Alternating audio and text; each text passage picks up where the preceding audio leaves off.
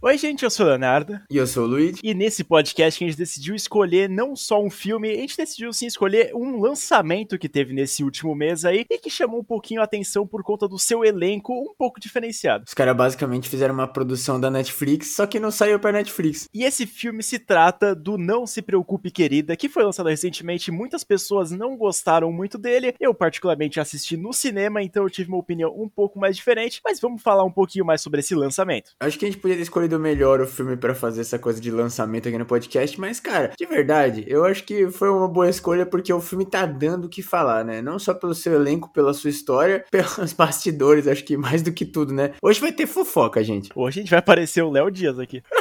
A Sônia Abrão vai estar tá no talo. Eu pessoalmente não assisti esse filme no cinema, eu vi ele aqui na minha casa, né, nos streams que ele já saiu. Já posso dizer que eu entendo o que a galera tá falando, mas eu acho que também o pessoal tá focando na parte errada, porque tem certas coisas que o pessoal exagera. Parece que quando quer xingar, quer xingar de qualquer jeito, né? É, realmente, assim, eu acho que eles pegaram muito pesado e as críticas, elas não são só devidamente, como a gente já vai revelar agora, a atuação do Harry Styles, que ele não é um ator de verdade, já sabe? Ele faz as músicas dele lá, ele é um ex-membro do One Direction, e aí ele começou a atuar em alguns filmes ali, aqui, essas coisas, e aí agora apareceu nesse filme e muitas pessoas massacraram ele por conta da atuação, que de fato, na minha opinião, ela deixa a desejar. Ah, cara, eu acho que deixa a desejar, mas é porque ele não é um ator, mano. E, mas não tem, o filme não exige, cara. Tem uma cena que o filme exige e ele falha miseravelmente, mas o resto, velho, qualquer pessoa que tivesse ali não ia ter um impacto, porque o roteiro do filme não exige nada do personagem dele, cara. É, o personagem dele é bastante bastante, assim, tentado desenvolver, né? Tentando ser aquele cara mais genérico e que é o que ele consegue fazer. Ele consegue ser aquele cara, ah, lá, papapá. Só que, mano, quando pede mesmo, como o gente comentou em uma das cenas que ele, acho que provavelmente seja essa que ele tá falando que ele sai gritando, começa a dar um chilique, não funciona, cara. É o que o Luiz falou. Como ator, ele é péssimo. Mas como não ator e fazendo ali seu trabalho, ele tá ok. A gente tem que pedir para o pessoal, ele, ele, pode até virar um bom ator no futuro, mas é o que? O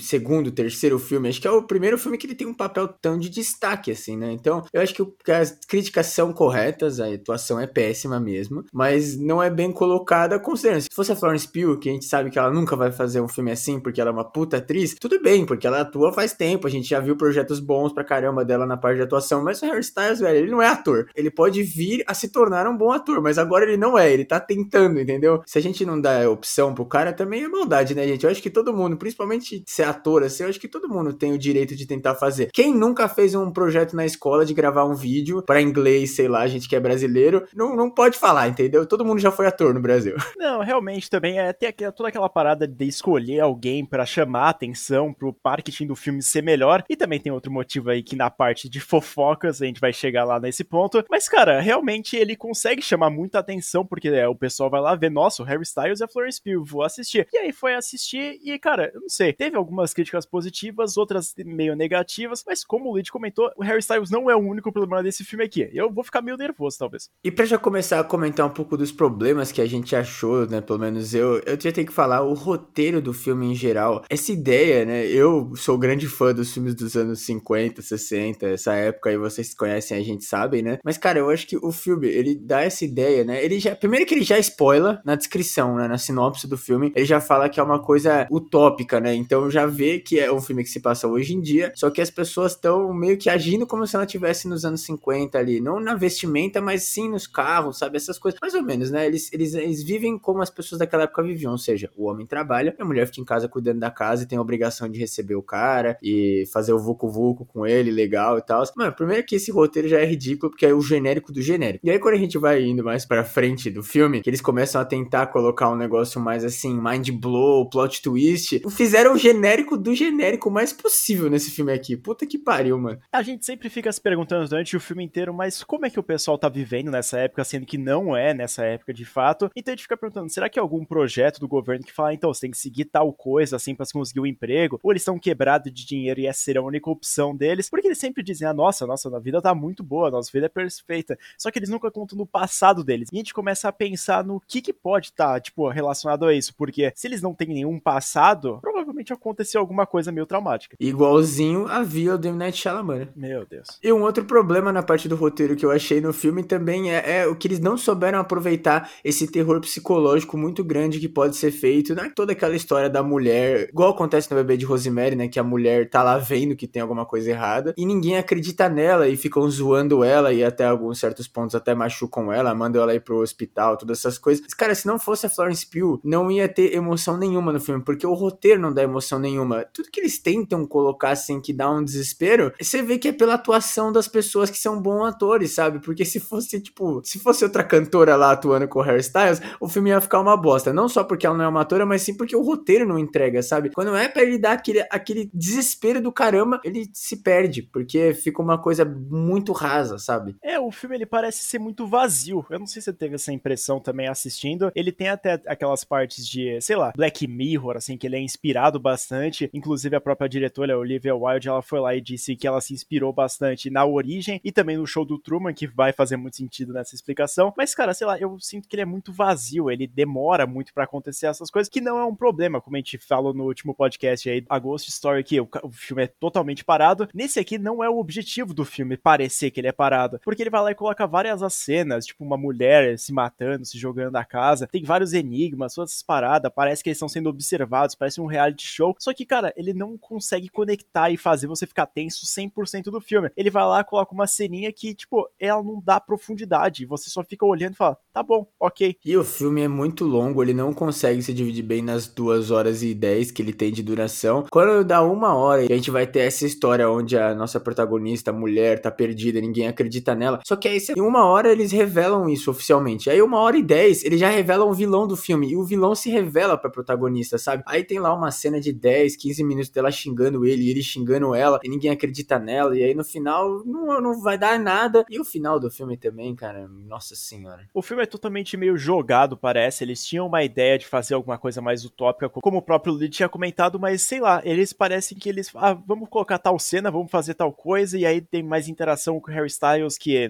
na maioria das vezes não funciona. Aí tem outras cenas que acontecem, é simplesmente largado, e eles tratam aquilo como se fosse, sei lá, uma coisa muito importante que ninguém tá ligando. A Florence Pugh vai dar uma procurada no deserto que aconteceu lá. Ela vê um avião, ele cai, ela fica meio biruteteia da cabeça, e depois é, sai andando por lá, encontra o QG, se a gente pode dizer assim, que é dos homens, né? Que é um pouco meio misógino, talvez, esse universo, né? Porque só os homens trabalham e as mulheres só ficam esperando lá. Ela encontra aquela parada e simplesmente acorda na cama. E a gente fala, tá bom. E a porra do avião, o que aconteceu? Tá tendo um complô contra o nosso protagonista, a gente fica meio confuso. E o filme vai tentando construir esse sentimento de desespero na gente, mas ele não consegue porque ele faz coisas. Dando um exemplo aqui, né? Eles não queriam ter filho. Todo mundo dentro da cidade, lá da comunidade, tinha filho ou tava tem, chegando a ter filho, né? Já tava grávida, alguma coisa assim. E o nosso casal protagonista não queria, eles queriam se divertir, né? Nas palavras deles. E aí, de repente, depois desse fato aí de que o avião cai e ela acorda na cama e tá bilutetei da cabeça, o Harry Styles simplesmente vira e fala assim: Eu quero uma mini você. E aí você pega e fala, pô, ele tá sendo controlado, né? Tá acontecendo alguma coisa. Mas não, o filme não leva isso a lugar nenhum. Eles, depois lá na frente vai ter alguém falando, ah, vocês estão tentando, legal, parabéns. Só que não desenvolve, cara. Tipo, não dá aquele sentimento de estranheza nela de caralho, do nada, o cara tá querendo ter filho, sabe? Não, eles não usam isso para desenvolver aquele desespero. É só meio que um choque, como se fosse meio para distrair a gente do fato de que ela tá vendo um caos acontecer, mas ao mesmo tempo é para deixar ela desconfiada, mas eles não evoluem isso. Então só fica uma coisa meio jogada mesmo pra. Parece que é, é uma piscadinha pra audiência, sabe? Tipo, ó, tem alguma coisa errada com ele, porque ele não queria ter filho, mas agora ele quer. Será que ele tá sendo controlado? O que, que aconteceu com ele? E no final não leva a nada. E antes de começar a falar mais sobre essa parte com spoilers, a gente tem que discutir aqui que a gente não tinha falado entre eu e o Luigi, mas as fofocas que envolveram toda essa produção do filme aqui. E a principal delas é que praticamente o Harry Styles foi escolhido porque ele era bonito e a diretora do filme queria dar uns pega nele.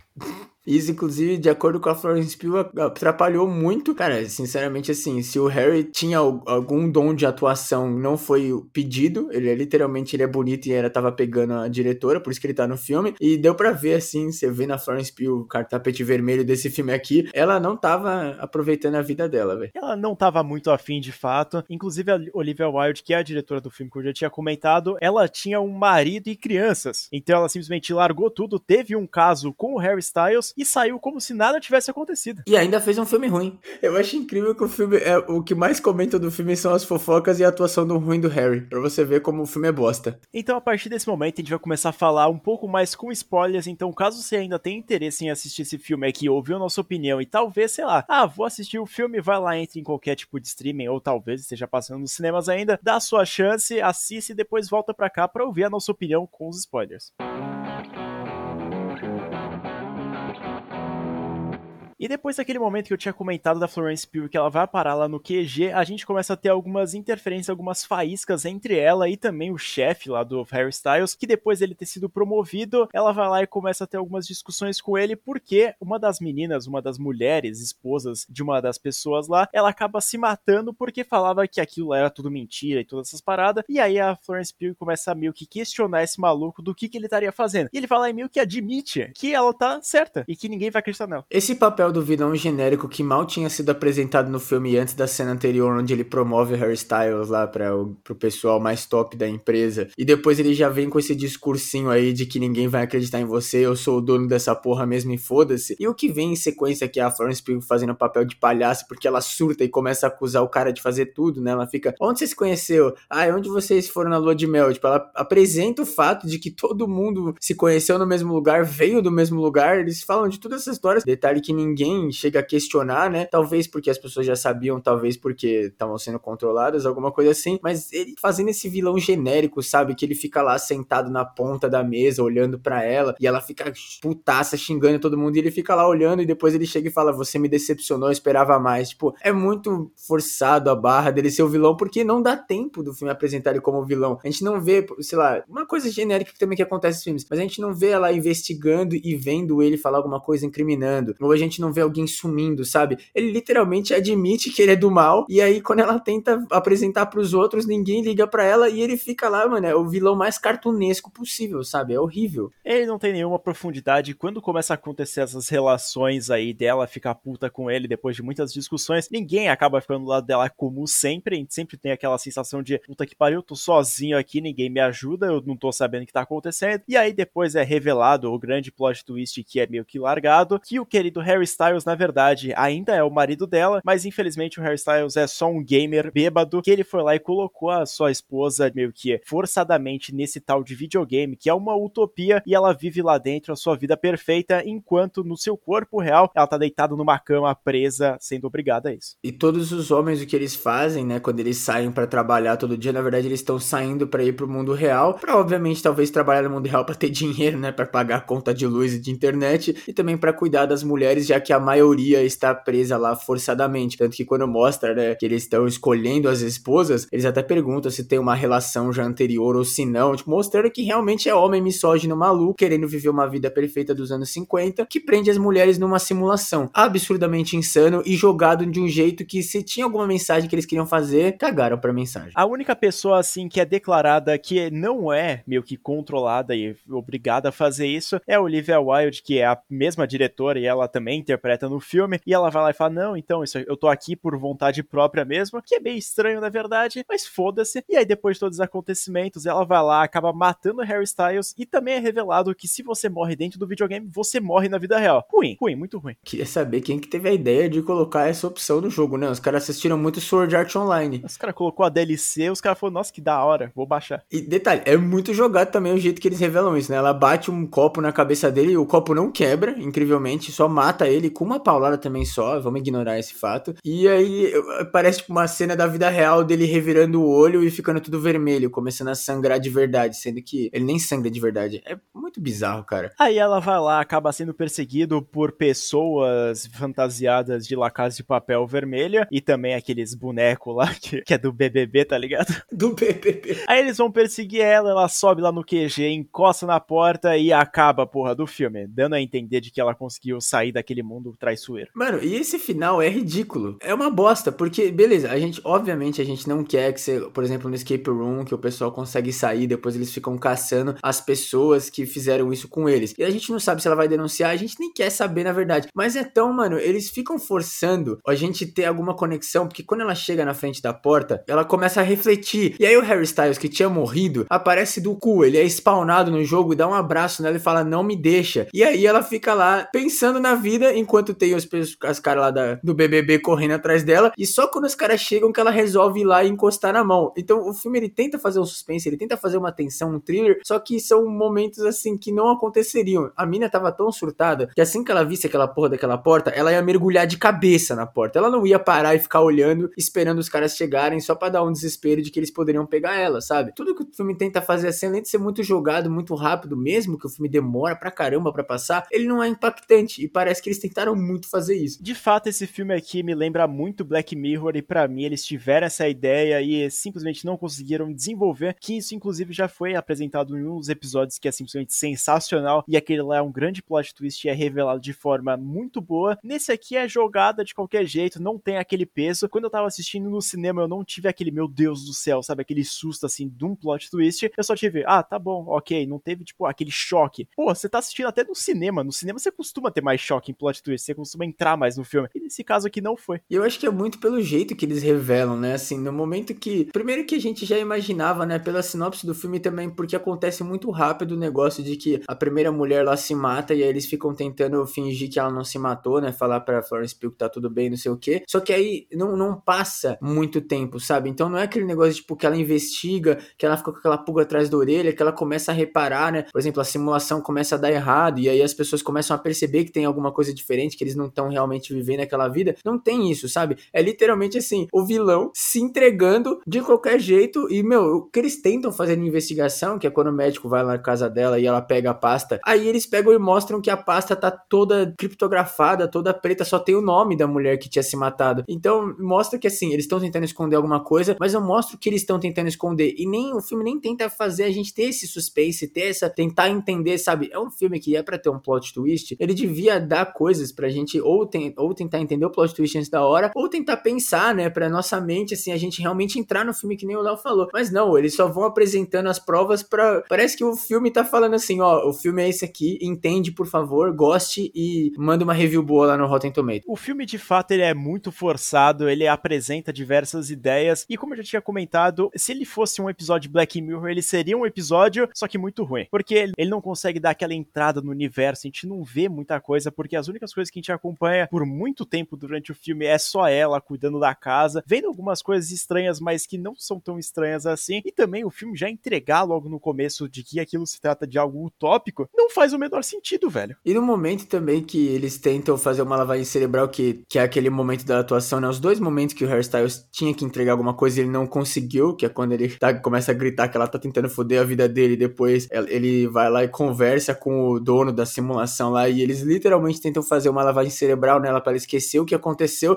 e ele começa a gritar desculpa, e ele começa a forçar um choro muito ridículo, né? Ele só faz careta e fica. Ah", é patético no filme isso. Eles fazem essa lavagem cerebral, ela volta e começa a viver a vida de novo, mesmo que ela tá meio com uma cabeça de vento, né? Porque ela tava fazendo parte do tratamento. O jeito que eles fazem, né? Já que eles tinham gastado das suas durações de 2 horas e 10 minutos, eles tinham gastado duas horas em nada, eles têm que jogar de qualquer jeito uma solução para ela conseguir lembrar e fugir da simulação. E é o pior jeito possível. Ele vai lá e canta uma música que ele cantava no mundo real para ela também, que foi uma música que ele cantou para colocar ela na simulação. E aí ela começa a lembrar, ela tem quase um AVC, cai no chão, admite para ela que eles estão numa simulação e que eles estão vivendo a vida ótima. Ele começa a gritar de novo com ela, né? Que ele tem que sair e ele odeia todos os minutos da vida no mundo real e aqui ela fica lá vivendo a vida perfeita. Só que obviamente ela foi colocada contra a vontade dela, era a vida dela, ele roubou a vida dela, né? E aí ela vai lá e mata ele sem querer e vai para todo o final do filme. Então, até o momento que o filme poderia fazer uma tensão de, nossa, será que ela vai aceitar viver na simulação, alguma coisa assim? Não, ela, ele vai lá e fica forçando um abraço nela, ela surta e joga, bate o copo na cabeça dele e ele morre, velho. A situação em si é muito aterrorizante, a gente já tem que deixar isso claro.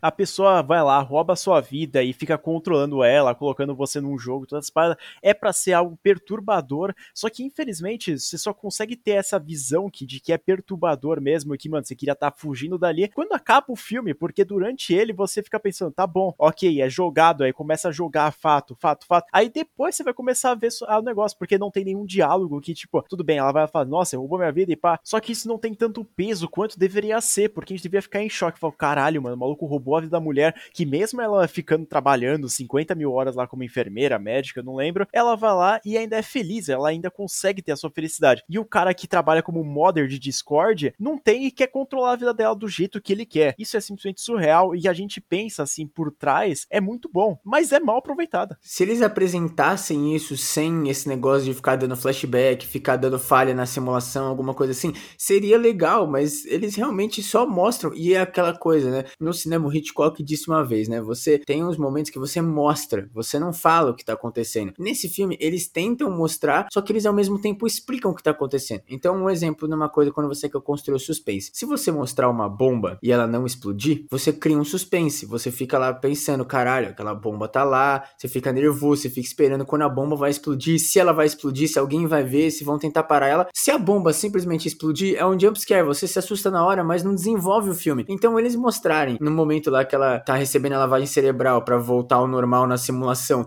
e aí eles vão lá e mostram todo o negócio de que nem é, nem é deixado claro. Eu entendi, mas não é deixado claro que tava contando a primeira vez que ele colocou ela lá na simulação, né? Que foi um dia que ela tava trabalhando e aí ele decidiu que chega, não aguento mais ficar sem minha esposa, e aí ele foi lá e botou ela à força na simulação. Eles vão mostrando isso e eles ainda vão mostrando com toda aquela parte do discurso do vilão genérico de tipo, o mundo é nosso, a gente merece melhor, a gente tem que viver o mundo que a, gente, a vida que a gente merece, o mundo que a gente merece. E aí fica lá o nerd do Discord sofrendo, escutando isso, sendo um, um incel praticamente, né, mano? Pô, e ainda coloca o hairstyles pra fazer isso. Meu Deus do céu, mano. E o brother fica feio, hein, velho? O maluco ele pode ser bonito, todas essas coisas, mas de mod de Discord, puta que pariu. O cara tá acabado. Pelo menos capricharam nessa parte da maquiagem, né? Da caracterização, porque realmente tava feio o bichinho. É, mano, você vê o cara, ele, ele já tem modo de incel. Aí o cara tá ainda sem tomar banho, de touca, de barba por fazer. Meu Deus do céu. E não é aquela barba por fazer bonita, né? Que os caras, os homens do, dos anos 50 tinham. É realmente uma barba toda desgrenhada e suja. Os caras gastaram todo o talento que eles tinham pra, pra focar no filme só nessa caracterização do hairstyles em céu. Acho que ele jogou muito The Sims, velho. Mas então é isso, a gente vai finalizando mais um podcast aqui. Talvez a gente tenha terminado bem puto e meio, meio agonizado, né? Porque esse filme aqui, ele tinha bastante até coisa para entregar e não entregou porra nenhuma. Então, se você já assistiu, manda aqui na direct do nosso Instagram, que é o arroba Podcast, a sua opinião e também algum filme de lançamento aí que você queira que a gente fale aqui ou também lá no nosso canal no YouTube, que inclusive se inscreve lá que a gente tá postando três vídeos semanais nesse mês aqui de outubro, comemorando o Halloween, obviamente, e também lembrando de você e lembrando também de se ativar as notificações para ficar por dentro de tudo isso. E se vocês tiverem gostado dessa versão de lançamentos aqui do podcast, ele vai ficar mais curtinho, mas eu acho que é legal também a gente trazer para cá, porque não é todo mundo que gosta de ver vídeo no YouTube. E obviamente, quando a gente chegar lá no final do ano que a gente vai fazer aquele podcast de recapitulação, a gente vai falar de Não Se Preocupe Querida de novo, mas meio mais por cima do que hoje, obviamente. Não esquece também de seguir a gente em todas as redes sociais, que tá na descrição na plataforma que você estiver escutando. E caso você esteja no Spotify, tem lá a perguntinha onde fica as letras das músicas. Também não esquece de olhar lá no final da descrição, que às vezes o pessoal esquece. Segue nosso vinheteiro João, que é nosso grande amigo, e ele merece. Muito obrigado por ter ouvido mais esse episódio aqui do Podcast Memória. Eu fui o Luigi. Eu fui o Leonardo. E até o próximo.